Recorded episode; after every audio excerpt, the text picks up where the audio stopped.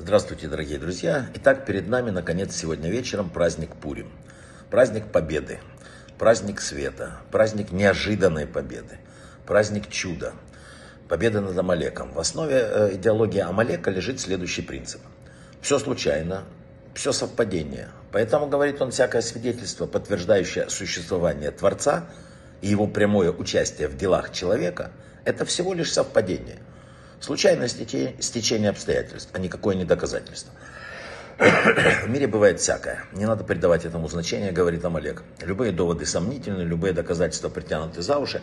Это и есть Амалек. Его девиз – сомнение и дистанция. Вот победу над этим врагом мы и празднуем в Пурим.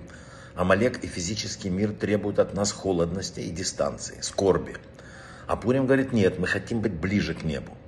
Если вы помните, в этот день мы дарим продуктовые подарки друзьям, числом не менее двух, даем подарки бедным, слушаем свиток Эстера о событиях Пурия, мы читаем Магеллат Эстер, этот свиток, в котором мы узнаем, что Бог скрыто управляет миром. Именно царица Эстер, собрав мудрецов, повелела им включить свиток в событиях Пурима в число святых источников. И вы знаете, я расскажу о Пуриме как о 8 марте таком необычном. По материалам, э, которые я услышал от Рава Одессы. Есть причина, по которой мудрецы записали Мегилу. И она состоит не в том, что Эстер удалось их убедить. Во-первых, она была царица, у них не было особого другого выхода. Но есть еще нечто очень удивительное. Эстер смогла не только вынудить еврейских мудрецов записать Мегилу, которая стала частью Танаха. Установленный царицей праздник Пурим стал праздником всего народа Израиля. Более того, одним из самых любимых праздников для евреев. Но есть еще более значительные последствия этой истории. Говорит Рамбам, все книги пророков и писаний будут отменены по пришествию Машеха, кроме книги Эстер. Хотя воспоминания о всех горестях будут отменены, дни Пурима не отменятся. Мидраш подтверждает, все праздники в общем отменятся, но дни Пурима никогда.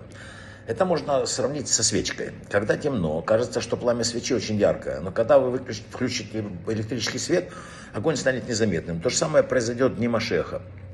Когда божественный свет будет в огромном количестве изливаться в этот мир, все праздники будут отменены. Все, кроме праздника Пурим, который мы будем отмечать. Однако, что особенного в празднике Пурим? Почему именно его празднование сохранится во времена Машеха? Это можно объяснить очень просто. Хасидизм считает, что дни прихода Машеха женщины будут занимать более высокое положение, чем мужчины. В будущем исполнится сказанное в книге Мишлей. Жена доблестная, венец мужу своему. И если женщина будет руководить мужчиной, а так будет, то женщины и поднимутся на более высокую ступень, чем мужчины. Праздник Пурим единственный установленный женщиной в честь спасения еврейского народа, которое пришло тоже благодаря женщине. В некотором роде оно предвосхищает Дни Машеха. Поэтому этот праздник останется во всех поколениях, на все времена. Ибо когда обнаружится великое такое, вот в этот, ну, раскроется величие женщин, сам Пурим тоже окажется на более высокой ступени. Но на этот день есть заповедь напиться. Абу Драгам, это раби Давид бен Йосиф из Севильи, говорил так. Все чудеса, происшедшие с Ахашвирошем, связаны с винным возлиянием. Обязали мудрецы напиваться в Пурим. Ведь все произошло благодаря вину, и поэтому его обильное употребление напоминает о великом чуде Пурима. То есть вообще-то человек не должен напиваться, но Пурим является исключением, потому что чудеса происходят в результате винных паров. Поэтому сказали, надо ну, вот, изменить привычку и пить вино, пока мы действительно не опьянеем. Ведь только тогда мы можем по-настоящему вспомнить о чуде. Как на пейсах едят мацу, так и в Пурим пьют вино. А что делать тем, кто не привык пить или кому запрещено пить по состоянию здоровья? Неужели они должны жертвовать своей жизнью для исполнения заповедей? Конечно, нет. Они должны выпить просто больше, чем обычно. А Любавичский Рэбе на пуримских фамбринках говорил, как правило, чтобы кто-нибудь из присутствующих отдал свою душу исполнил до конца заповедь напиться, чтобы не отличить и так далее чтобы и выполнить эту заповедь для, за всех. Да? Поэтому надо находить каждый год с Божьей помощью одного праведника крепкого, который может нас всех выручить и напиться за всех. В этом случае надо не забывать о том, что э, обязанность заповеди ложится на самого человека, чем на его посланника все-таки. И выпить надо и самому. И главное, надо помнить слова раба Маше из Эрлиса. Неважно, много выпить человек или мало выпить человек. Важно, чтобы намерения его были во имя небес. А теперь вот еще два слова об истинном режиссере событий Пурима и всего происходящего в мире, о Творце. Мир – это его маска, природа скрывает его присутствие.